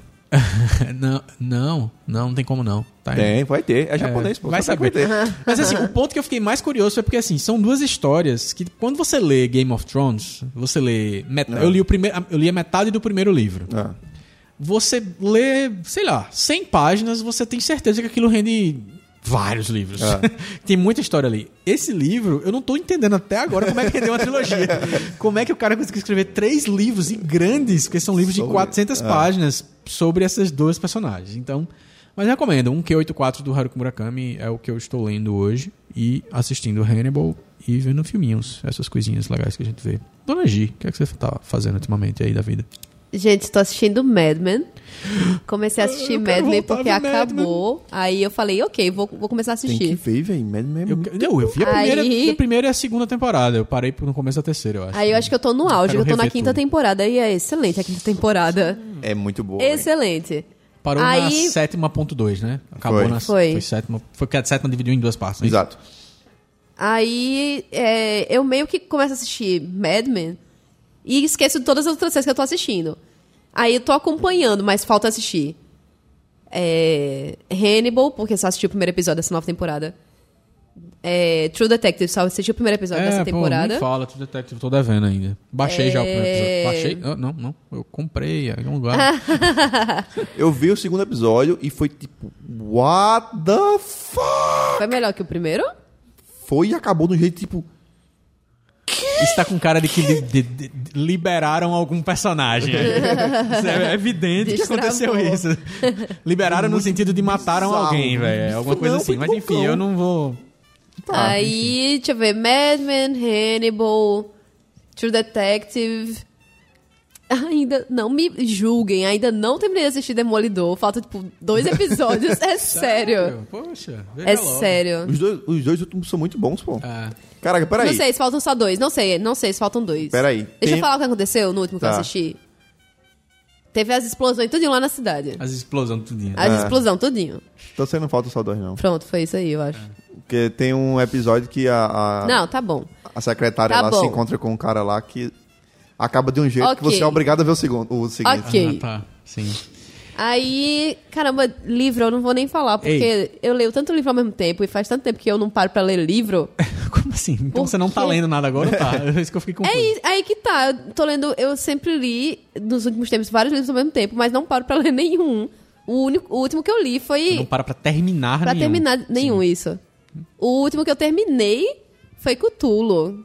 É, o chamado de Cutulo. Já deu na prateleira faz Exatamente. três anos. né? faz muito tempo. Eu ia comprar o... o- Mas aí, tirando, tirando o graphic novel e tal, livro mesmo. Eu assim. fiz, assim, eu, eu, eu- eu fiz um acordo com Raíssa, que é o seguinte agora. Eu- a gente vai na Livraria Cultura e a gente fica passando mal, né? Aí a gente foi em Recife e ficou dois Quem- dias quem na não, Livraria né? Cultura. A gente foi Eu na Livraria Cultura do Rio faz Mar, muito tempo. aí depois a gente foi na Livraria Cultura do, do Passo Alfândega. A gente comprou o livro na do Rio Mar e na do Passo Alfândega.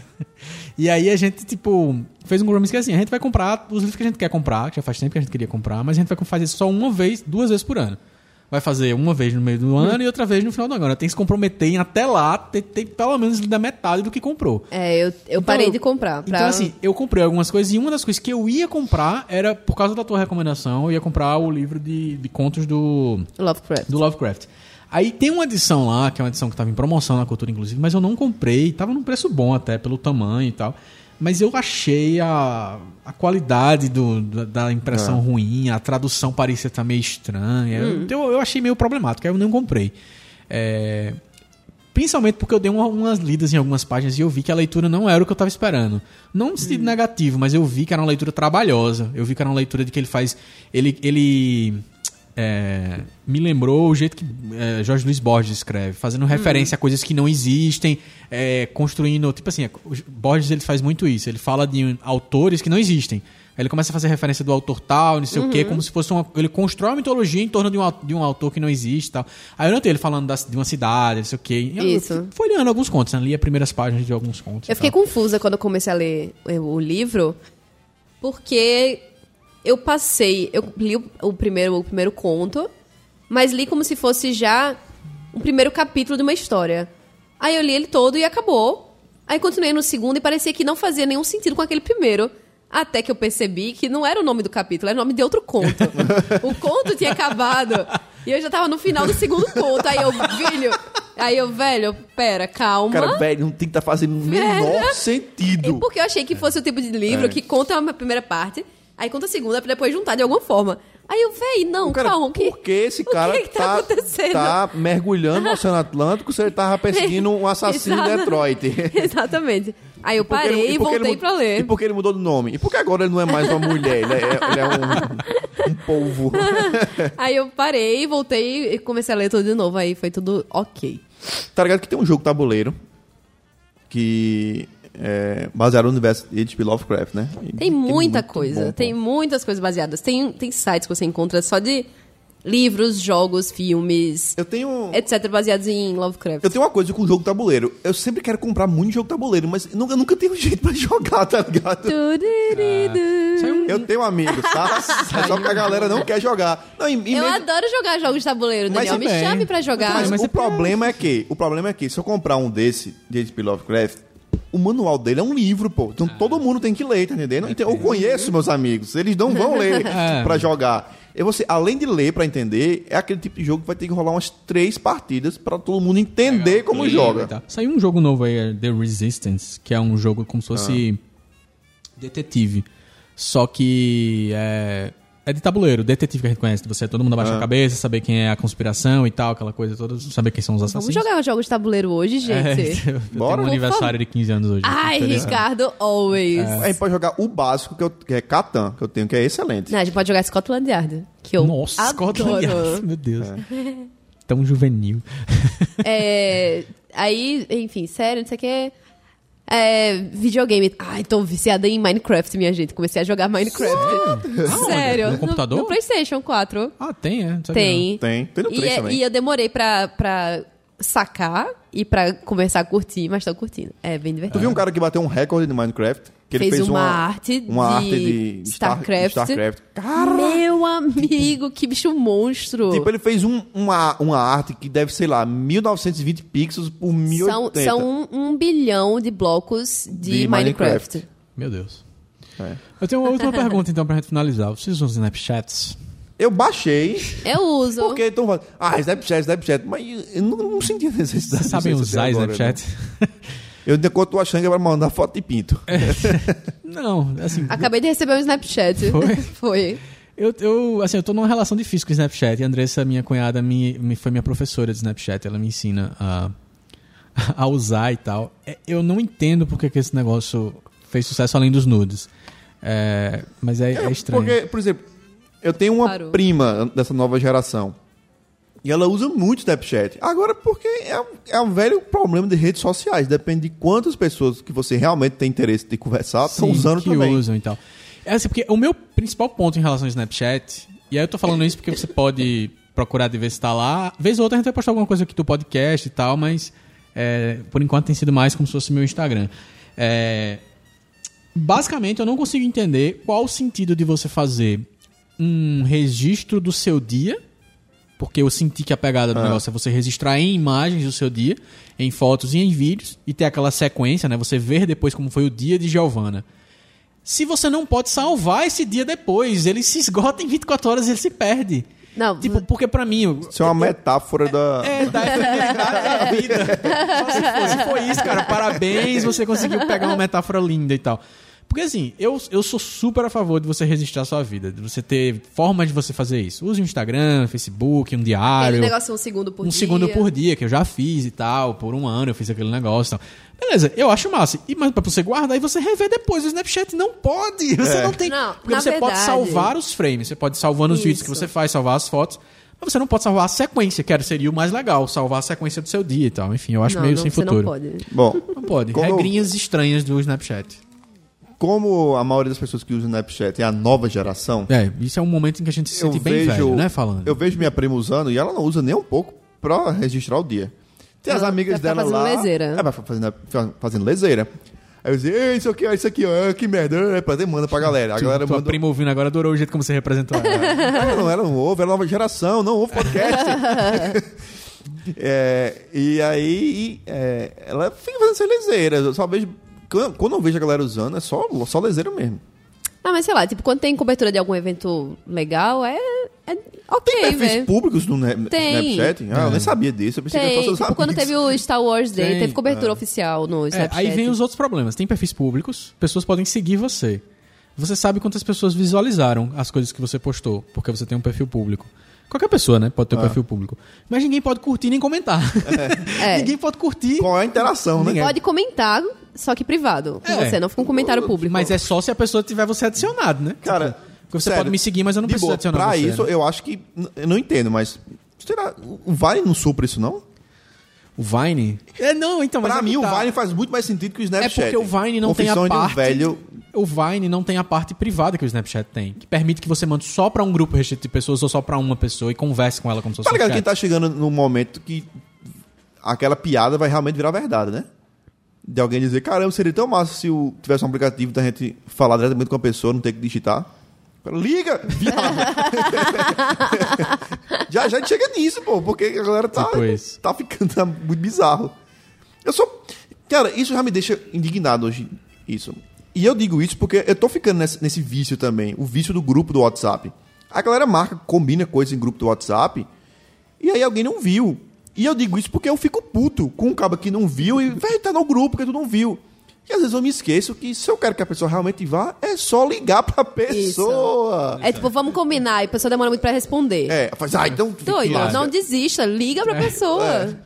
Enfim, eu vou nem comentar a respeito desse assunto que é. Ricardo é odeia o WhatsApp. Não, ele é útil, cara. Mas Pra problema- terminar, comentário sobre o podcast Vesta 40. Senhor Mauri Kanagawa, obrigado. Ele disse no divestar.com.br que você pode acessar divestar.com.br barra 41 e comentar esse episódio maluco que tivemos hoje. e Mauri disse, olá, que filme memorável, lindo, expressivo e único. Inside Out, inclusive, não, não comentamos sobre o título em inglês, que é realmente melhor que o em português. É, não conseguiram traduzir isso, que é difícil, né? De dentro pra fora não seria muito Ao fácil traduzir. avesso, pra- é uma ao avesso. assim. E outra coisa, a gente falou da trilha sonora, é Michael Giacchino, gente, o cara que fez a trilha de Lost. Não Caramba. precisa de mais nada, ele é gênio, ele é muito bom. É, Inside Out que ganhou a inteligentíssima alcunha de Divertidamente. Olha só, eu discordando dele antes de ler o que ele tinha dito no Brasil.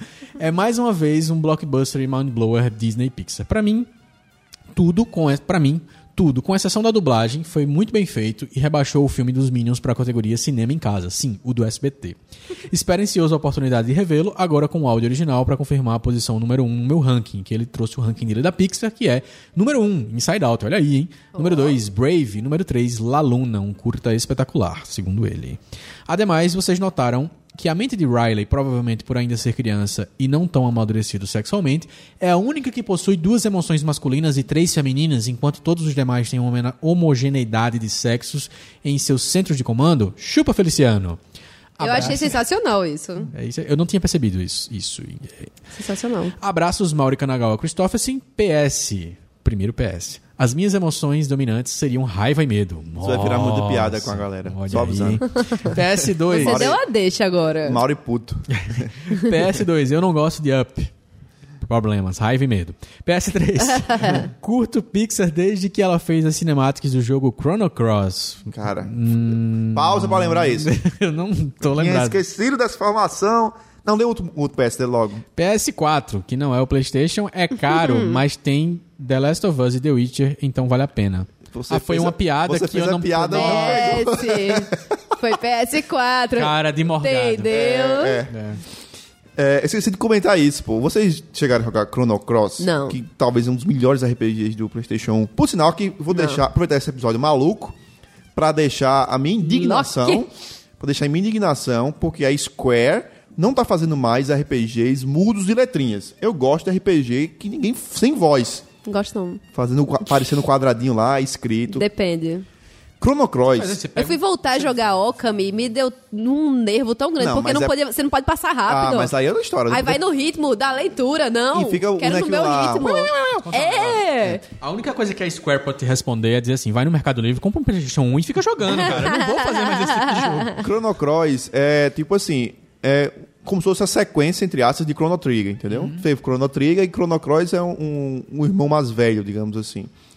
E é muito bom, pô, um dos melhores RPGs que tem. É espetacular, envolve viagem do tempo, troca de universo, você fica viajando. Não envolve viagem no tempo, envolve, envolve universos paralelos. Você fica viajando entre dois universos e fazendo escolhas em outro e mudando. a- E aí, tem a, a, a cinemática de abertura na época é linda. Tem uma música espetacular, a música de abertura. E a cinemática na época de, de Chrono Cross, ela se destacou muito. E eh, já era Pixar já, foi ela que fez a cinemática. Olha aí.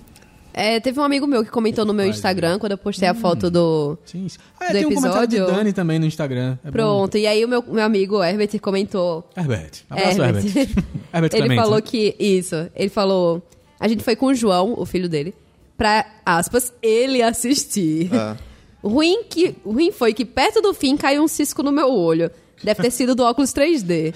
Espero que o Cinépolis veja isso aí. comentário dele. Ainda sobre o 39, Daniele Costa comentou lá no Instagram. Esse post veio muito a calhar, tava, quando eu divulguei, né? Tava cansada de umas listas pra ouvir trabalhando. E lembrei que morri de rir no podcast dos Namorados e resolvi ouvir esse daí. Massa mesmo, Ricardo. Vocês são ótimos, me identifiquei muito com as coisas que Gi falou. Beijo pra vocês, sucesso. Obrigado, Dani. Um abraço para você. Obrigado pra todo mundo que comentou, pras É. pessoas que são No meu, no meu... comentam em todos os lugares. Quando eu postei no Facebook, comentaram também. Mas são comentários mais tranquilos. Cláudio, Algum não foi tranquilo? De Dani foi brabo, né? Cláudio, Cláudio Regis, Claudão, ele sempre ouve podcast. Ele falou, o filme é Abraço. fantástico. Aí eu fiz outros podcasts, ele fez, eu tô ouvindo no momento. Tu deu uma bronca nele, ele te te respondeu à Foi. altura. E Pastor Sérgio comentou. Olha só, ele fez, esse filme é terapia para adultos. olha aí. Mas ele não ouve podcast, então... ele só comentou o- a deixa do filme. Divertidamente. É isso aí, meus amigos. Ah, é isso aí. Ok. É isso, gente. Abraço. Vocês querem mais vídeos da gente? A gente tá se divertindo tanto fazendo aqueles vídeos. A gente, É. Acho que deveria ser um quadro fixo pra gente ouvir música nova, que nem aquele, Ah, aquele sim, o vídeo, vídeo que, da música, que tá. apareceu. Muito bom, foi legal. Foi divertido. É divertido fazer podcast e E vídeo. aí, como encerrar uma pauta que a gente nem sabe como começou? Assim. Sem saber como terminar. É... Então, é, né? Que coisa. Ok, Sim, tchau. tchau. Podcast Oh.